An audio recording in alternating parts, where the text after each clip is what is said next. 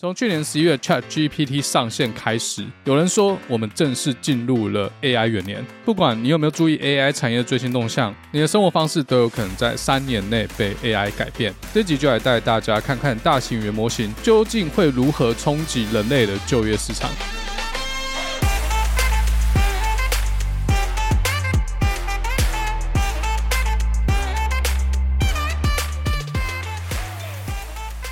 欢迎回来知识频道，我是嘴哥 Dr. E。大家看到这一集一定有问题，为什么现在才讲 ChatGPT？当时 ChatGPT 刚上市的时候，其实还没有那么多人用，大概到了去年一二月左右，整个大爆红，全球大爆红。那时候就有非常多自媒体在赶这个热点，有很多频道稍微介绍一下这款 OpenAI 出的 Chatbot 聊天机器人。那也很多人做了各种不同尝试，比如说让 ChatGPT 写脚本啊，或者是让 ChatGPT 回答一些。很有趣的问题。那前面几集我有稍微尝试过，尤其之前讲了一集三大 AI 巨头在做什么嘛，OpenAI 也是其中一位巨头。那看起来它现在在大型语言模型上面处于一个领先的地位，呃，不一定是技术领先啊，至少在市场上它是处于领先地位。技术的话，因为 Meta 和 Google 在近期并没有去发表一个这么重量级或者杀手级的大型语言模型应用。但可以预见的，Google 和 Meta 应该会在今年的呃下半季呢推出自己的大型语言模型相关应用。像 Google 已经宣告了嘛，就是他们的 PaLM，我相信 performance 应该是差不多啦，就看他们推出来服务要怎么让第三方呃容易的去整合。比如说 Snapchat 已经整合了 ChatGPT 成为它其中一项功能。你可以用 Snapchat 跟机器人聊天，然后请 ChatGPT 啊，他的那不叫 ChatGPT，请他的机器人给一些建议。这就有点像之前跟嘉豪讲的 这辅助肥宅跟妹子聊天的聊天机器人，不知道怎么回就问机器人这样。那微软也在上个月还是上上个月推出了 Copilot，这是一个非常 powerful 的整合应用，把大型语言模型完美的整合到微软现有的各类型服务，尤其是 Office 系列，现在可以叫机器人直接撰写一个 draft，就是草稿。在 Excel 上面也可以叫机器人直接把表格画成图表，机器人也会做投影片，基本上就是出一张嘴啦，让 AI 把前置工作做完，然后呃使用者再从 AI 产生的结果去改，这就可以大幅增加员工的 productivity。本来花两个小时要做的事，可能只需要半个小时就可以做到，跟之前花两个小时做出来结果一样的水准。那这就可以从两个角度来讨论了吗？原本两个小时的工作啊，现在只要半小时，是不是一个员工的时间就腾出来了？那会被要求去做更多其他事，那员工是不是需要具备更多其他的技能？或者说，一间公司或一个部门，他们本来是三个人的工作量，所以雇佣了三个人。那现在有 AI 辅助的情况下，可能一个人就够了。那另外两个人怎么办呢？今天就来好好讨论一下这个问题。好，那刚刚有提到，其实 Google 和 Meta 都有自己的大型语言模型，只是还没有像 OpenAI 的 ChatGPT 这么的猖狂，而且公布的资料也不够多。那我们就还是以讨论 GPT 为主。好，那 ChatGPT 大家都知道吗？大家知道 Chat 什么意思？就是呃聊天的意思。那什么是 GPT 呢？G stands for Generative, P stands for Pre-trained, and T stands for Transformer。 GPT 各是三个不同英文字，那 generative 就是生成的意思，创造。它不像以前我们常常讲的一些模型，它是去呃 predict，它是去预测 yes or no，预测这是不是一个红绿灯，预测前面是不是有行人。但生成模型不一样，它不只在一个有限的答案范围内去做判断，它产生的结果是没有范围的啊。其实我也不能说没有范围，至少从现在 ChatGPT 它可以产生的内容，都还是人类知识所及的范围。比如说，刚才讲一个例子嘛，判断是不是行人，判断前面红绿灯是什么号字。如果是一个简单红绿灯的话，呃，这个 predictive model 它会去判断现在是红灯、黄灯还是绿灯，就这么简单。那如果是一个自驾车还是自驾模式，Tesla 它看到前面是红灯，它可能就会停。但如果是生成模型的话，就是一台阿斯拉，当然阿斯拉也知道前面是红灯，但可以跟阿斯拉说有没有什么方法，让它闯红灯，但是可以安全的闯过去。我这边只是举例，他不要闯红灯，拜托。那阿斯拉嘞，它这个生成模型，它就会想出一个办法。他就不再只是看红绿灯，然后判断它的灯号，呃，这是绿灯就走，哦，红灯就停，黄灯呢看国家，美国是停，但是台湾是踩油门往前冲，哦，讲到这我就想到，如果是。一个罪犯，他手上有一些不该持有的东西，就好死不死嘞，跟了一台警车要他 pull over，要他停车。那如果 Tesla 是在一个自驾模式的话，遇到红灯他就不能闯了，可能很快他就会被警察拦下来。好，这个例子不好笑。OK，那关于这些大型语言模型现阶段极限在哪，我们后面再讲好了。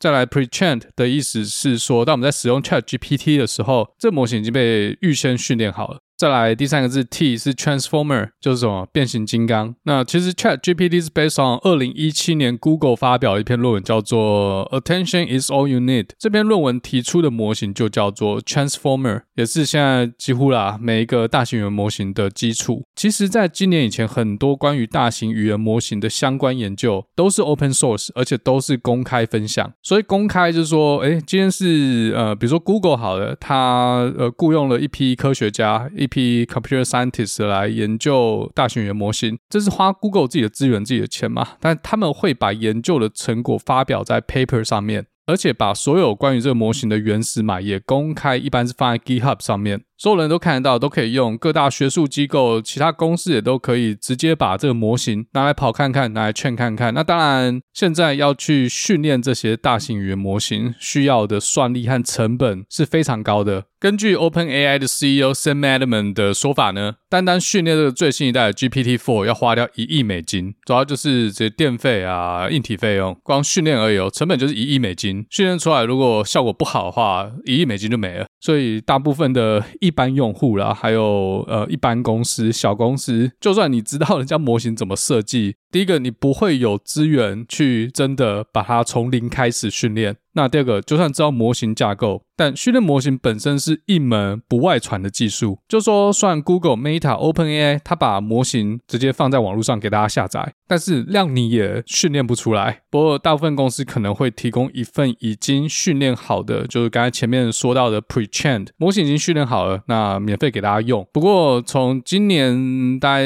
二月开始进入 AI AI 或者说大型语言模型的战国时代开始呢，有可能以后这些技术就再也不开源了。至少很多人调侃 OpenAI 现在已经变成 Close AI 了嘛。像最新发表的 ChatGPT 4，它的技术报告里面什么都没讲。以前至少还会发表个模型的架构，但呃这次的发表会基本上就是只跟大家说，哎啊、GPT Four 可以做什么事，但他怎么做的，然后他劝这么大型的模型中间学到什么经验都没有分享。那 Google 的话呢，我相信内部应该也是一直在讨论到底未来要不要继续分享自己的技术细节。我记得呃有看一篇新闻，我不知道这是板上钉钉的事，我不知道是说未来这些 AI 的技术可能会等到 Google 自己。发表相应的应用之后嘞，才会去公开它模型的细节，才不会哦丢了一堆钱去做研究啊，结果被 OpenAI 抢先鬼画旁造。这也是 Elon Musk 他一直在酸 OpenAI 的点嘛。Elon Musk 是 OpenAI 的一个 co-founder，那当时他丢了一亿美金。就后来分道扬镳，因为他觉得 OpenAI 已经背离了他当时投资的初衷。当时他的投资是希望 OpenAI 作为一个开源 Open Source 的公司，同时也是一间非营利机构，来对抗这些科技巨头。他觉得 AI 这种东西，所有人都要能够知道它到底怎么运作的，这样 AI 技术才能在保证人类安全的情况下继续发展，公开透明嘛，这样方便监督。结果现在 OpenAI 领先之后嘞，关起门自己要当巨头，所以 Elon Musk 也在好像上个月还上上个月成立。一间新的 AI 公司嘛，号召其他人加入。关于要不要开源这个问题，还有另外一派的角度，就是说 OpenAI 现在领先状态，那他决定不开源，那其他在后面追赶人，包括 Google、Meta，是不是更要开源？开源的好处是什么？哦，开源出去之后，各大学校、各大研究团队马上就可以加入研究，就是说集众人的力量去推展科技进步。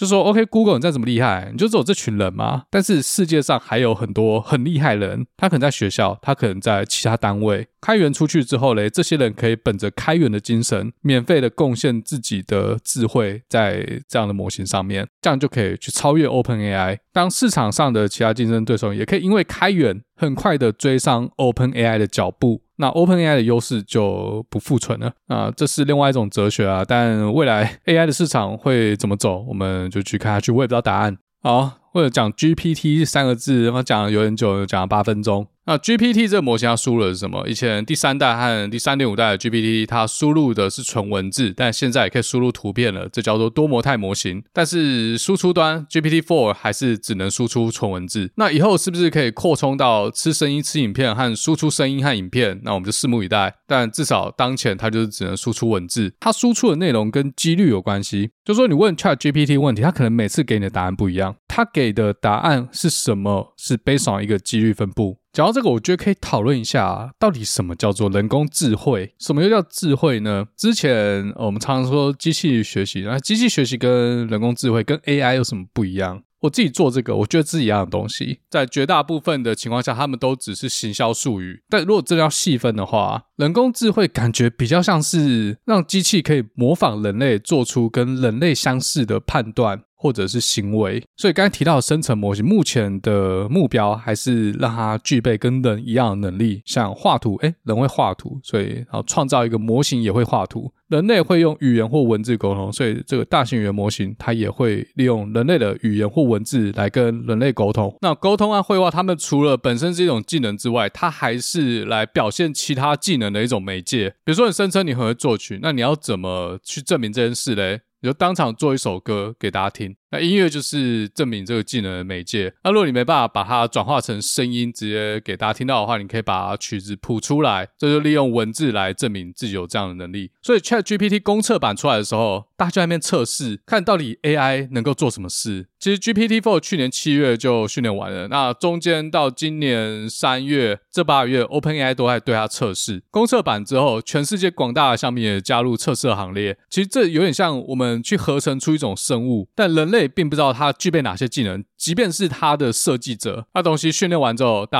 家就在那边测。想要什么测什么，用这种方式慢慢去发掘它的潜力，这就有点像古代的炼金术，随便丢东西进去，然后看最后跑出什么玩意儿。但在 AI 领域，大家丢进去的是人类智慧的结晶。我们人类是怎么把知识传给下一代的？在文字被发明以前是用口述，那文字发明之后呢，是把它写在那个泥土板上面。后来有了纸张，我们把文字写在纸张上面。但再后来电脑发明之后，现在变电子档。所以文字这个东西嘞，在我们的人类历史里面。记录了人类的集体智慧。那大型语言模型就是把这些文字全部吃进去，转换成另外一种储存形式。具体的说嘞，就是这个模型里面的这些数学参数。第三代的 GPT 它内含了一千七百五十一个参数，这些参数你可以把它当成是一组一组数字，然后有一千七百五十，看多少？呃，一千七百五十亿组数字，然后它决定了你问 GPT 一个问题，它会输出怎样的答案。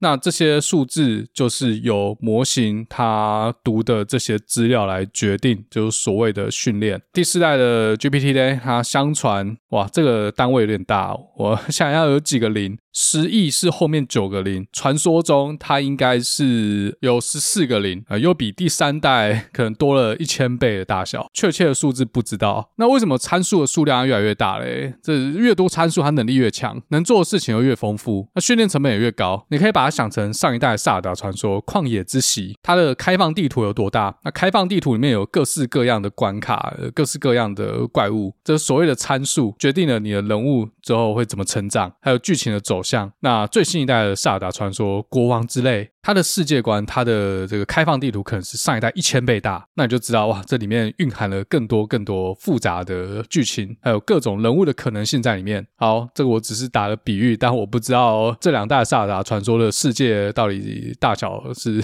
哪一个比较大，然后大多少，这我不知道。然后我也还没开始玩，更没时间玩。我觉得我顶多可以在网络上 看别人玩。那说到这个参数的大小嘞，很多大型语言模型在命名的时候嘞，它可能有不同版本。那这个版本后面会去跟一个数字，这个数字就是它参数的数量，来跟大家说这个模型有多大。比如说台北一八二，你就知道，哎，这个人台北来的，呃，一百八十二公分；台中一七零，就知道，哎，这是台中人，啊一百七十公分，一样意思。所以其实某种程度上，大型语言模型靠了这个 好几个零的参数把所有人类的知识都把它背下来，看你问他什么，在某种几率下，他会给出一个有意义的答案。这就是所谓的智慧，所以很多人觉得训练大型语言模型就是一种人体炼成阵，这个炼金术练出来的东西就是贤者之石。Kenja no 一系不知道大家有没有看过《钢之炼金术师》？要提炼出贤者之石呢，要把活生生的人类放在炼成阵里面，然后用炼金术的力量把它们转化成一颗红色的石头，然后这个石头具有无比强大的力量。那 GPT 也是一样，把人类知识的结晶丢到一个超大型炼成阵里面，透过炼金术的力量制造出一个。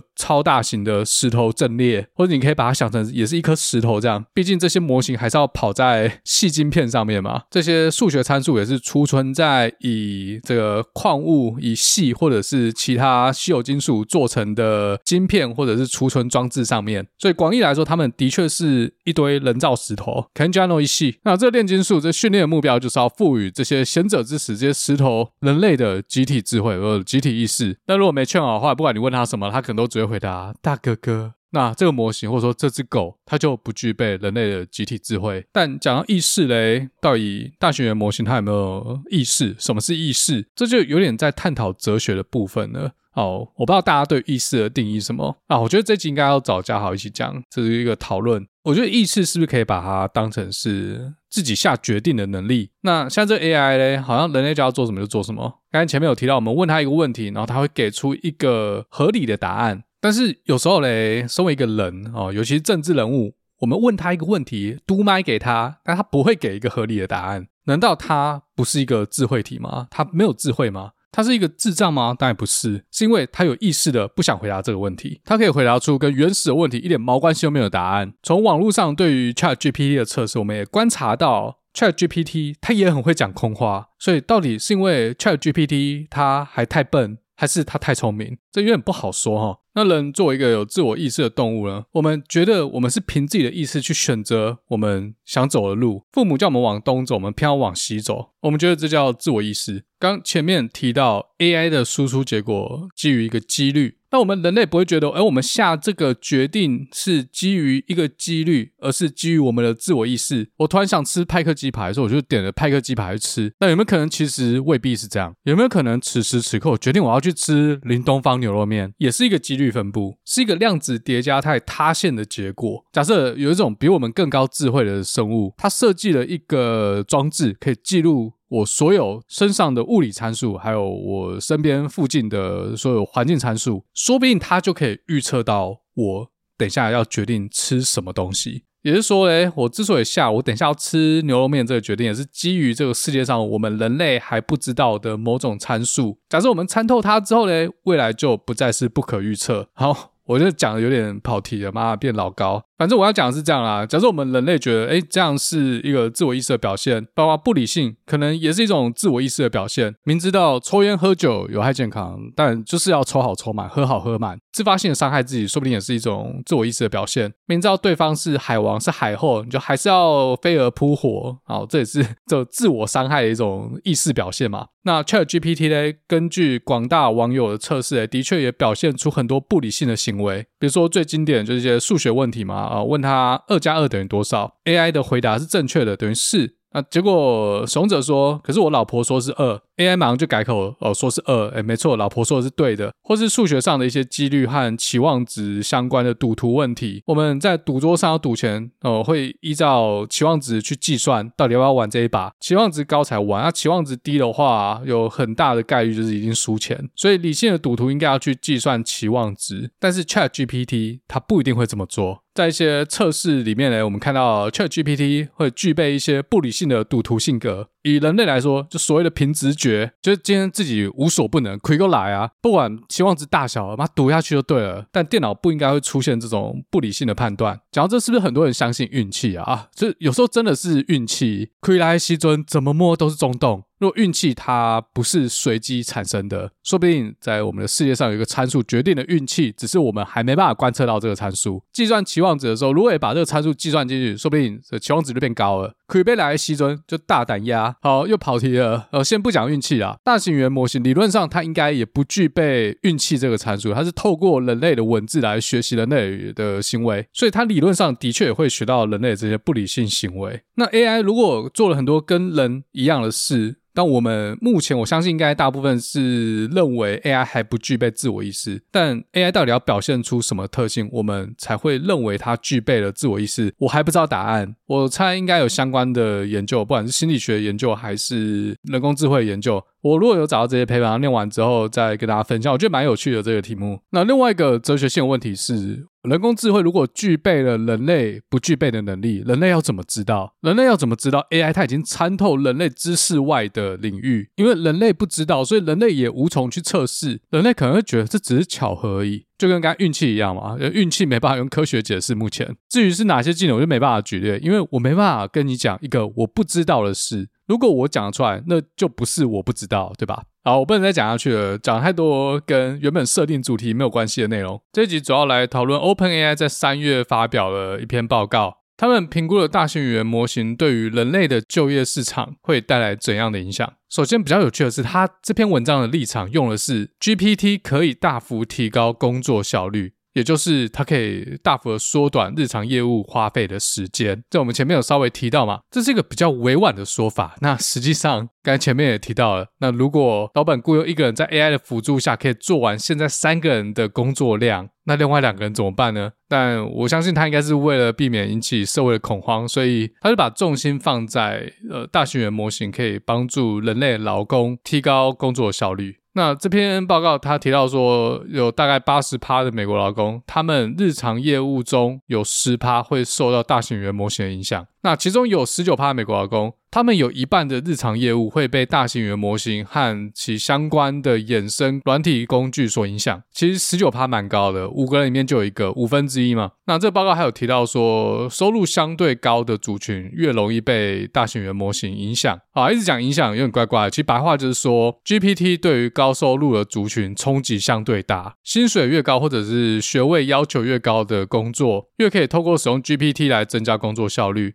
这边他乱了一些统计啊，其中硕士和大学文凭受到影响程度最高，那博士学位者次之。再来，呃，他们认为在相同工作产出的水准之下呢，大型语言模型可以提升十五趴的全美业务执行效率。大方向大概就是这样。那这个评估结果其实也是蛮直觉的嘛，就说，如果是一个白领，那平常的业务包括文书、会诊，然后分析，那这些工作都可以透过 GPT 和其他软体衍生工具来提高工作效率。报告里面有列出几个职业，像是 Legal Secretaries 或者说 Paralegal。就所谓的法务助理啊，还有 administrative assistants，就各类型的呃助理工作。一般助理工作不外乎就是整理资料、会诊，然后上报给老板。这些很明显的呃 AI 都可以做到，而且比人类还要更有效率。像一个最简单的应用啊、如果一篇报告一百页，嗯，丢给 ChatGPT，让它读完之后产生一个一页或者两页的 summary，它可能三五分钟就跑出来了。刚有提到 Paralegal 法务助理，在影集里面常看到。一个案子的相关文件常常是好几百箱，以后丢给 AI，直接把那些在法庭上攻防的重点把它标出来。所以法务助理也是一个呃瑟瑟发抖的职业。现在那其他类似的还有一些文件的校对员啊，同步口译啊。那这归纳一下，基本上就是你的工作内容的输出是文字，但是你输出的文字不具备任何创意。不像作家，他写出来的文字，他写出来的作品，需要对里面角色有比较深刻的刻画，来把角色的面貌凸显出来。而且里面可能好几条故事线，在不同的故事线埋了不同伏笔。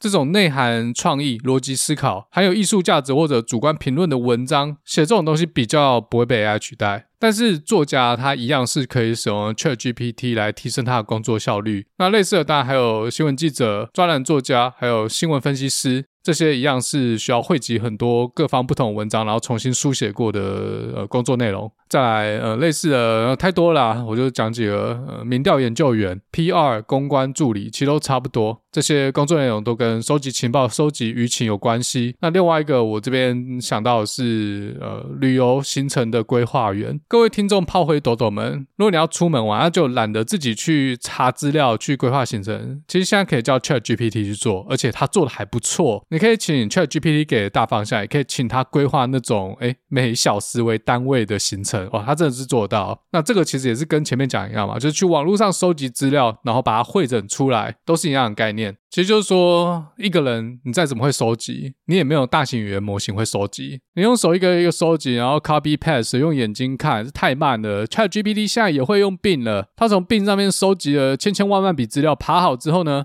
把它变成你要的形状，你再怎么收集都收集不赢它。所以收集会诊资料现在可能已经不是一个专业了，因为再怎么做做不赢 GPT。除非你在看完这些资料之后呢，经过个人的批判性思考，给出一个具有洞见的想法，那这个是目前的 AI 可能还做不到的。所以在 OpenAI 的这份报告里面列出几个比较不会被影响的职业，第一个就是从事科学研究的，那这个很自然嘛。所谓科学研究就是为人类所知的范围在往外推进，那这个 OpenAI 自然没办法去学会人类还不知道的事情，因为这些知识还没有被写成文字，呃，还没有被记录下来。再来第二个就是需要批判性思考的职业，那是什么职业需要批判性思考嘞？其实我不知道啊，而且到底什么是批判性思考？根据维基百科呢，他说批判性思考是对事实、证据、观察结果和论据的分析，以形成判断。这到底什么意思？我觉得一个比较简单的解释方式就是，你的工作内容中需不需要时常下决策，而这个决策会很大程度影响到整个团队或整个公司，影响到自己先不算这样。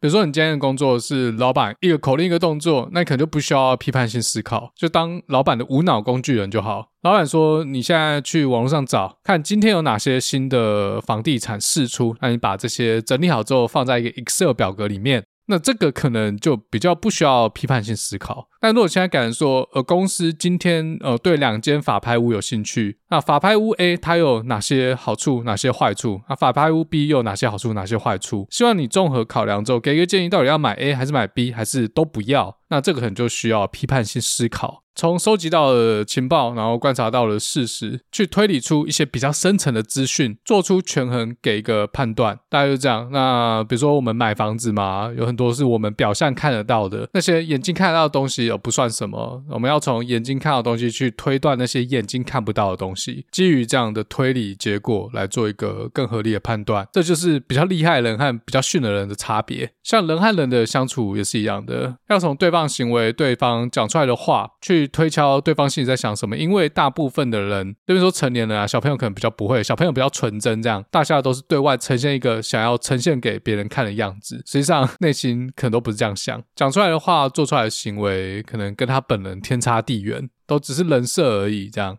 我猜啦，GPT 应该还不具备这种透视内心的能力，不知道他有没有大量的阅读心理学相关的书籍或者是论文。那说不定他读完之后就具备这样能力。我觉得应该要测试看看，看 ChatGPT 可不可以发现一个人在说谎哦，可能他呃前后说辞反复，一个月前讲内容跟现在讲内容有点出入。可能只有一点小小的出入，也不是这么的明显，就很 subtle。那不知道 GPT 可不可以察觉到？可以测试看看，还蛮有趣的。假设未来大型语言模型也得到了侦测说谎的能力，是不是意味着它也学会了批判性思考？它也得到了逻辑思辨的能力啊？另外附带一提，逻辑不好的人最好不要说谎，因为很容易被拆穿。好，总之呢，需要批判性思考的工作内容比较不会被 AI 取代。我突然还想到一个诈骗集团的那种最基层的员工。他有可能被 AI 取代，但老板不会，老板要有创意，他要去想一些新的点子去诈骗。但底下人他就只是去执行而已。都是在美国的听众，然后你有在美国用过 We 这个线上购物平台的话，我猜大部分人都用过，因为他卖就是华人的食物，然后有些是台湾空运过来的。没办法，我们就是想吃，就是得买。之前 We 这个网站它 breach 用户资料被骇客偷走，所以很多用户现在也包括我自己在内，常常会收到一些那种诈骗简讯。这简讯的开头就是在那边跟你装熟。说，哎，王医师这礼拜可以找你去看牙齿吗？或是陈先生上次在高尔夫球场跟你认识，然后要要约什么？我很多朋友都有收过这种简讯，然后每次要扮演角色都不一样，有时候是宠物教练，有时候是律师，反正各式各样的。你们一定有人收到，我保证。虽然这门号是美国门号，但他简讯打过来是中文的，简体中文的，很明显就是偷到 We 的客户资料嘛，因为会买 We 的几乎都是华人。我就觉得这有可能是诈骗集团，他用 ChatGPT 在跟你对话。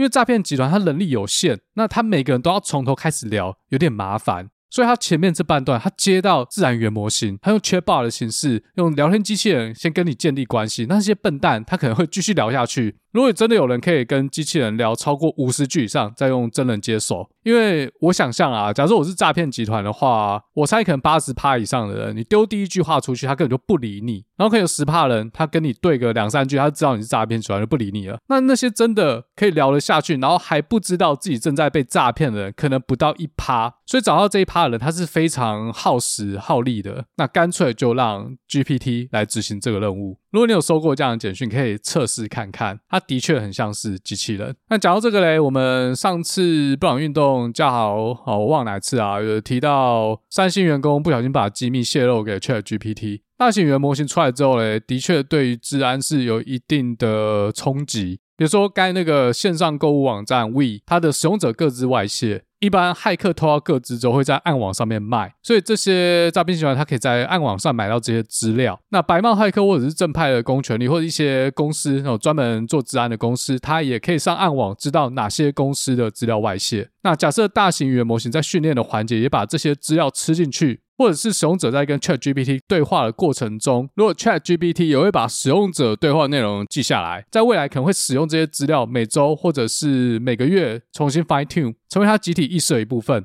那这些被泄露的个资就永久的被记忆在大型语言模型里面了。那像十几年前的 P2P 嘛，如果一旦裸照被上传到 P2P，永远就呃存在于 P2P 的这网络之中，拿不下来。比如说你跟 ChatGPT 问陈怡的电话几号，在某个概率下，ChatGPT 就跟你讲。一旦这个资料已经被学进大型语言模型之中，你就很难把它割离出来，因为所有的资料就前面讲的都被转化成用数字的形式储存在贤者之石上面。它不像传统上，假设有一个个资被泄露在网络上，然后公权力把它强制制。下架，让大部分的人都找不到。这样对受害者冲击就比较小，但一旦被学入大型语言模型之中，根据我对目前大型语言模型的了解，应该是无法割离出来，无法把它切割出来，只能想办法把它污染掉，看什么精神污染之类的。但这我不确定，我觉得这又是另外一个我可以去找一下、去研究一下的方向，这蛮有趣的。治安方面，好，我们回到原本话题。虽然我们前面有说高薪工作比较容易被 AI 影响，那这边所谓的影响，它用的字是 exposure，那我觉得它这边讲的意思应该是一个。比较就是说，通常白领的工作会比蓝领高的，不是绝对，但一般是这样。但是如果你已经高到是一个中阶主管、高阶主管，那平常需要做很多判断、下很多决策的话，那 AI 它可能是一个很棒的工具，但它很难直接取代掉一个人的地位哦。或是这样理解好了，其实我觉得每一件工作都需要批判性思考，你才可以把这个工作做得好。那做得好，你就会往上升。但是如果做类似工作，所有人大家普遍都不批判性思考，那你可能也没有比人家弱，只是 AI 出来之后嘞，不需要做批判。判性思考的那一部分可以直接被 AI 取代掉，那你可能就要去证明你具备 AI 以外的能力。不然我是老板的话，我叫 AI 做就好了，我叫你干嘛？所以变成说 AI 时代的来临，大家需要去提升自己的价值。那所谓的价值，在这份报告里面，它强调的就是 critical thinking 批判性思考，这也是我这个频道一直在强调的东西嘛。听完这集节目，重点不是你从我这边得到什么，而是你的内心开始有自己的想法，这才是我做这节目的目的。我在做 podcast，我常常跟嘉豪在讨论那些成功的 podcaster，他们的元素是什么？其实这跟 GPT 有点关系。像 ChatGPT Copilot New Bing 出来之后呢，做一集 podcast 的内容变得更简单了哦。说不定就叫 ChatGPT 直接把讲稿写出来，然后自己再稍微润色一下就好了。但是我观察到比较厉害的 Podcast，他们有一个共同点，他们有一个很强的关联能力。比如说，瓜吉在讲一个事件或者一个新闻的时候呢，不管是认真的新闻还是搞笑的新闻，它可以连接到，比如说十年前的某一个事件，那它这两个事件背后的逻辑是非常相似的，听众就会觉得很有趣。原来这两件事情是可以这样对比哦，之前都没有发现，原来他们根本就是同一件事。这种很强的关联对比能力，再加上一个很好的口条，把故事性呈现出来。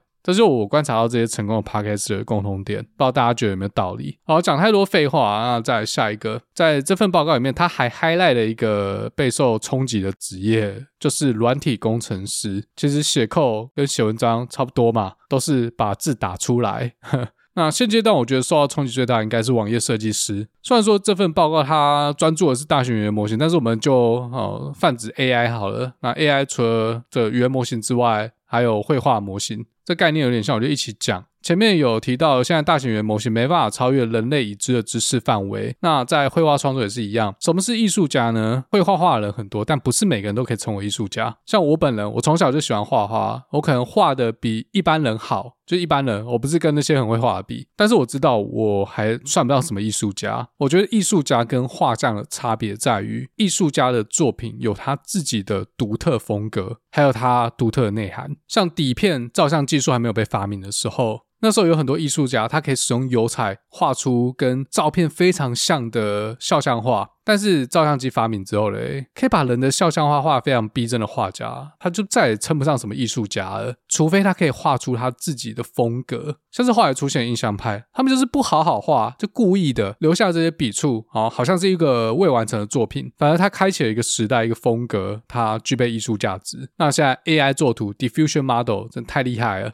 他随便画都画得比我好，又快。我就是常在想，我封面还要自己画吗？我干脆用 Diffusion Model 跑一跑，学照来摆就好了嘛。像吴淡如事件之前，他也是用 AI 绘图说他画了一个作品。那我觉得啊，其实 prompt 好，前面忘了讲什么是 prompt，prompt 就是你输入给不管是画图的 AI 还是 ChatGPT 的那一行文字，那个叫做 prompt。那 AI 模型会根据给的 prompt 来做回应，不管它的输出是语言还是图案，那个输入就叫 prompt。我觉得在绘画界呢，或者说电绘界，就所谓电子彩绘。Prompt 可能就是一种新的画笔，在过去，不管是画师还是设计师的训练中呢，手绘能力可能是一个必要技能。它就是所谓的表现法，你要怎么把你内心的设计、内心的想法透过画笔表现出来？如果你所谓的技巧不好，就算你内心的 idea 多么的屌，但你呈现不出来啊，那没有人知道你多屌，你的 idea 多么的神奇。所以，对于设计系的学生，手绘能力有一定的要求。但是，有了 Prompt 这种新的画笔，你只要懂得怎么和 AI 沟通，你就可以画出你心目中的图像。一个设计师，他可能不再需要一个很强的手绘技巧，他只要懂得怎么修图就好，然后懂得怎么下 prompt，让 AI 把内心的创意具体化出来。所以我觉得画师啊，或者是动画师，如果他们在平常的工作内容画的东西呢，不用具备什么特殊风格，像我们手游啊那种中国风的人物啊，这好像看起来风格都差不多，这种就岌岌可危了，因为 AI 画的实在太快太好了。像之前不是说 AI 画出来的图那个手。只是破绽，他那手指都会很奇怪。但是三月的时候，呃，那家叫什么？哦，NVIDIA，NVIDIA 在前阵子推出了一款新的绘图模型。那三月的时候，Adobe 也推出了他们新的绘图模型，叫做 Firefly。这两间公司的模型都已经解决了手部的问题，画出来的人再也不会手残。大家可以自己去试试看，注册就可以用了。那我自己给一个结论，就说，假设你今天的工作内容是老板从网络上找一张图片，或找了一系列的图片，跟你说我就是要这种风格的，干你就完了，因为 AI 可以做比更好。除非老板跟你说，我要一种从来没有见过的画风。那你可能就还有价值，这样 啊，也不是说你完了，其实就跟前面呃这些文字工作者一样，你的工作变简单了，但这意味着你需要有其他的能力，你才可以在跟同才的竞争中脱颖而出。在露营的时候出现了一只 AI 苦骂，按照跑得比你的同伴快，就不会被吃掉。好，所以我觉得网页设计师有点危险。网页设计师在结案的时候，业主多半是在网络上找了一些网站，说，哎，我就是要这个风格的。那现在 AI 其实已经可以自动产生。CSS 还有 HTML，只要把你想要的网站风格你截图，然后给 AI，它就自己帮你产生程式码，这都跑得过去哦，不是好小的，是真的，这个框架就都已经写好，只是网页里面比较复杂功能，还是需要前端和后端设计师去把它摆平。那当然，在 coding 方面，AI 也会写 code 嘛，那只是它现在 code 还不是写的太好。好，那说到写 code 嘞，在这份报告里面。他还提供了一套测试，然后测什么东西嘞？他让 GPT-4 去考试，他列出很多种考试的结果，其中最多的是呃高中程度的 AP 考试，AP 课程啊，就是之前很久以前很久了，真的很久了，我看一下到底是哪一集。EP 七啊，第七集，现在回去听都觉得口条超烂。那集介绍美国高中的呃进阶课程，就是必修课以外的选修课，所谓的 AP 课。那要取得 AP 课成绩呢，要去考试。比如说你修了 AP 微积分，就要去考 AP 微积分，考过了有一个成绩才算数。说到这个 AP 课，我我最近有一个账号加我 IG。然后它简介是简体，写的是 AP 代考，所以我在猜是不是有些中国人他们的 AP 成绩是找人家代考的，有这样的供给代表有这样的需求吗？所以这是不是？这些顶级大学要把亚洲人的成绩打折再打折，也不是打折啦，就是说因为亚洲人他申请哈佛，哈佛对于亚洲人成绩的要求会比其他族裔来的高。那现在 Supreme Court 在跑的 Affirmative Act，它不是这个角度，主要还是以歧视的角度在看这件事情。但如果亚洲学生真的作弊的概率比较高的话，好，虽然讲不太好啊，我相信每个族裔的学生可能都会作弊，但这有点落人口实的感觉。好，关于这件事，如果最高法院判决出来，我们再追。先回到 GPT，OpenAI 让 GPT-4 去考这些 AP 考试，大部分的科目都可以取得八十趴以上的正确率，尤其是人文类的，像艺术史、美国史；社科类的，心理学、经济学啊；理工科的，环境工程、统计和生物，答题的正确率都在百分之八十以上。那 GPT-4 比较不擅长的是世界史，这也合理啊，因为大部分的 training data 都是英文资料。如果你问 ChatGPT 台湾原住民某一族的历史，那他可能就不知道，因为他没有读过。再来，AI 做比较不好的是 AP 物理学，大概只有六几趴正确率；化学大概七十趴，数学只有四十趴。从这个报告提供的数据来看呢，大多数跟数学有关的考试 GPT 都不太行，像是一些数学竞赛 AMC GPT Four 答对率大概只有四十趴，那上一代的 GPT 三点五，它几乎都乱写，答案跟随机没什么两样，几乎都错的。那比较特别的是，GPT Four 表现最差的居然是英语还有英美文学。虽然说我不知道 AP 英语或者英美文学到底是考什么，但我可以想象的是，在英美文学方面，可能需要去了解一部作品的艺术成分，看得懂作品的英文，跟了解一个作品他想要表达的东西，去欣赏它的艺术性是两码子的事。就像我们看电影，有些神片，我们会觉得它是神片，是因为它里面用了很多隐喻，然后它的故事性有层次，有一个铺陈的过程。像是之前电影《Joker》或者是蝙蝠侠，呃，诺兰那一部，我们会觉得好看，我们会觉得是神片，是因为我们在看电影的时候，我们的情绪跟电影上上下下，然后一直到最后爆开。音乐也是一样，但可能 AI 还只能停留在去理解字面上的意义，他也不了解精神层面的东西，所以他没有品味的能力。对我来说，一个人就人，像刚才提到 Firefly 嘛，我有试用过，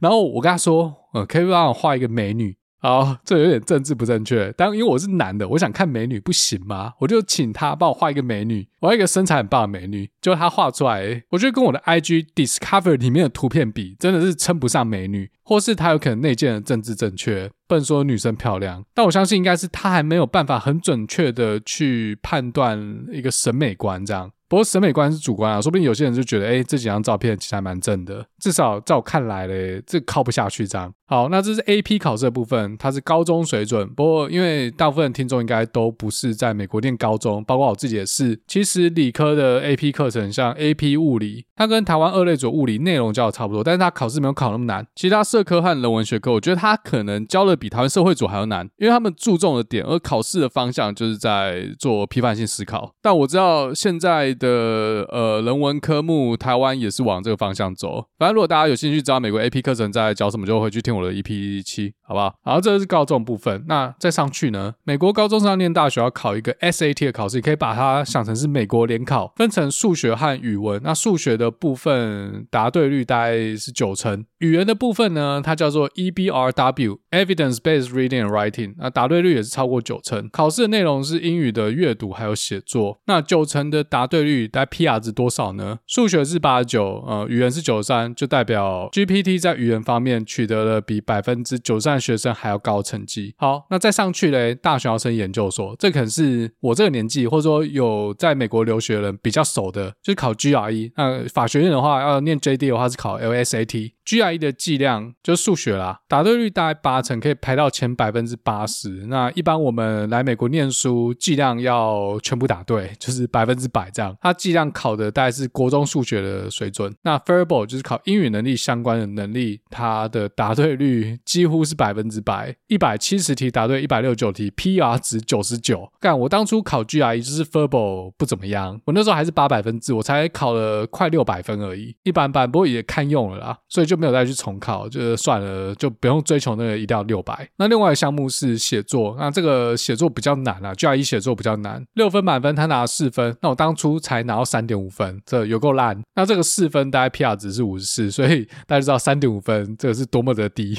好，那这是 GRE 的部分，LSAT 部分呢，就刚才说要念法学院 JD 要考的考试，它的 PR 值是八十八，干掉了百分之八十八想要考法学院的学生，这不得了。但这还好而已，我们可以再上去。法学院毕业之后嘞，要考律师资格考，叫做 Bar Exam，在四百题里面，他答对了两百九十八题，PR 值九十，也就是说他干掉了百分之九十法学院的毕业生。那这真的是不得了，很多念法学院的朋友看到这个结果，他妈傻眼，因为。台湾人要去考 Bar Exam，其实不是那么容易啦，因为它的阅读量真的是非常非常大。我相信如果用中文应考的话，应该还蛮容易过，至少比台湾的……好，这我不知道，我只知道台湾现在律师的录取率没有我毕业那时候那么低。之前新闻有说，日本皇室的驸马，就是日本公主真子公主。呃，她的老公叫小室圭，他去考美国纽约律师执照，就一直摃龟，然后一直被媒体笑。他摃龟了两次，终于在第三次去年十月的时候上榜。媒体谣传他会在纽纽约的顶级律师事务所任职。我看到的资料是说，在这些顶级的律师事务所呢，菜鸟律师的年薪从二十万到三十五万都有可能。这薪水比我想象中还多蛮多的，所以嗯、要发大财，念法学院 OK 啊。三十万哦，不过这种顶级律师事务所一定超爆，每天睡公司。好，那这是考试的部分。那出社会之后呢？好，这律师就没有再考试了。但是我们软体工程师要刷题啊。我们软体工程师在面试的时候都是真枪实弹直接考试，所以我们换工作的时候就很烦，就要去练习，要刷题。通常就是去 Leeco 刷题。Leeco 题目分三个等级：Easy、Medium and Difficult。在简单的题目中呢，GPT-4 四十一题答对了三十一题，大概是七十五趴的答对率。中等的题目八十题只对了二十一题，只有二十五趴的答对率。那最难的题目四十五题只对了三题，只有七趴的答对率。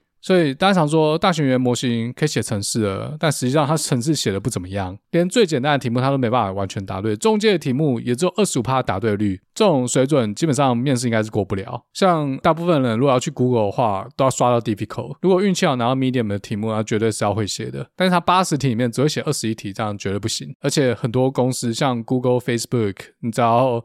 比如说四轮的 interview，有一轮挂掉就挂了。好，那这是 coding 能力的部分，我觉得还是 case by case 啦。像前面讲到的网页设计，那这个比较简单，因为网络上资源太多。一个网页它后面原始码是什么？这千千万万亿亿万万个网页，语言模型很简单就可以学到中间的规则，但解题就没那么简单。好，那再来，我发现一个比较有趣的考试，葡萄酒四九四的考试。最简单的入门，九十二趴的正确率。那 Certified 这个 level 嘞是八十六趴，进阶级 Advanced 是七十七趴，但他这边只考 B 考。四九四 Certified 之后的等级应该是还包括数科，就是要盲印。进阶级的四九四考试，四个人里面只有一个人可以拿到二十五趴录取率。不过没办法让 GPT 考数科啦，所以这没办法比较。我在网络上查到进阶级的 s o m m e l i e 他的年薪大概是七万八千块美金平均，那上课的费费用要一千七百块，考试的费用是三百八十块。前面讲到律师考试的费用大概是六百块美金左右，大概是两倍。可是取得执照之后的收入可能不止两倍。那这个四九师考试进阶级还不是最高级，最高级是大师级。目前 Master Sommelier 的录取率只有五趴，但是会去考这个试的人，他已经不是随随便便的人。若阿猫阿狗去考的话，他这个录取率是极度极度的低的。全世界拥有大师级四九师执照的人数也不过两百七十四位，平均年薪是十六万四千块。那我觉得会去考这种试的人，他根本就不缺钱呐、啊。要考得过大师级，哇，他要阅久无数嘞。那要怎么样阅久无数嘞？啊，口袋要深嘛。会去考大师级的人，多半都已经财富自由了，就是一个人生的成就解锁。不过这个侍酒师还有品酒师的考试，我们以后讲葡萄酒再讲。好，所以从这些考试，我们可以大概知道 GPT Four 的能力大概已经进化到什么水准。那这个报告里面还有列出一些比较不会受到大型语言模型影响的职业，像是农人啊、制造业工人、挖矿工人等等。那这就很直觉嘛，就是直接付出劳力的人，这种就真的要靠双手去做，啊，不然呃 GPT 没办法做啊。可是我觉得长远来看，假设白领阶级受到大型语言模型的冲击，导致很多白领他变成蓝领，很多原本坐办公室的人，他也去学怎么做工，蓝领的人力市场可能也会因此受到冲击，supply 变多了，薪水自然往下降。不过我个人不会那么悲观啦，一定还有很多职业是现阶段还没有出现的，等到 AI 成熟之后呢，这些新职业就会出现了。自然而然就会很多人投入到这些新职业里面，这些新职业、新职缺可能就是大型语言模型创造出来的。像之前在布朗运动提到的 中国一个爱国片《流浪地球》啊，那我最近把第二集看完了，它里面有一个东西叫做数字生命，其实它就是把人上传到电脑里面，这很多科幻片里面都有。人的肉体死亡了，但是意识被上传到电脑里面。那我就想到，其实现在已经有这样的技术了。GPT Four 有一个新的功能叫做 System Message，它可以让 ChatGPT 去扮演一个角色，比如说它扮演苏格拉底，它会用苏格拉底的讲话方式跟使用者应答。那之所以他可以扮演苏格拉底，是因为他阅读了苏格拉底很多的相关文献，还有著作，所以他可以用苏格拉底的语气，或者是呃苏格拉底的想法来做问答。好，那假设我们今天可以把我们日常的言行记录起来，比如说这十年我跟每个人所有的对话记录，然后我丢给大型语言模型去学习，那这个模型劝好之后嘞，他可能就可以假扮我了，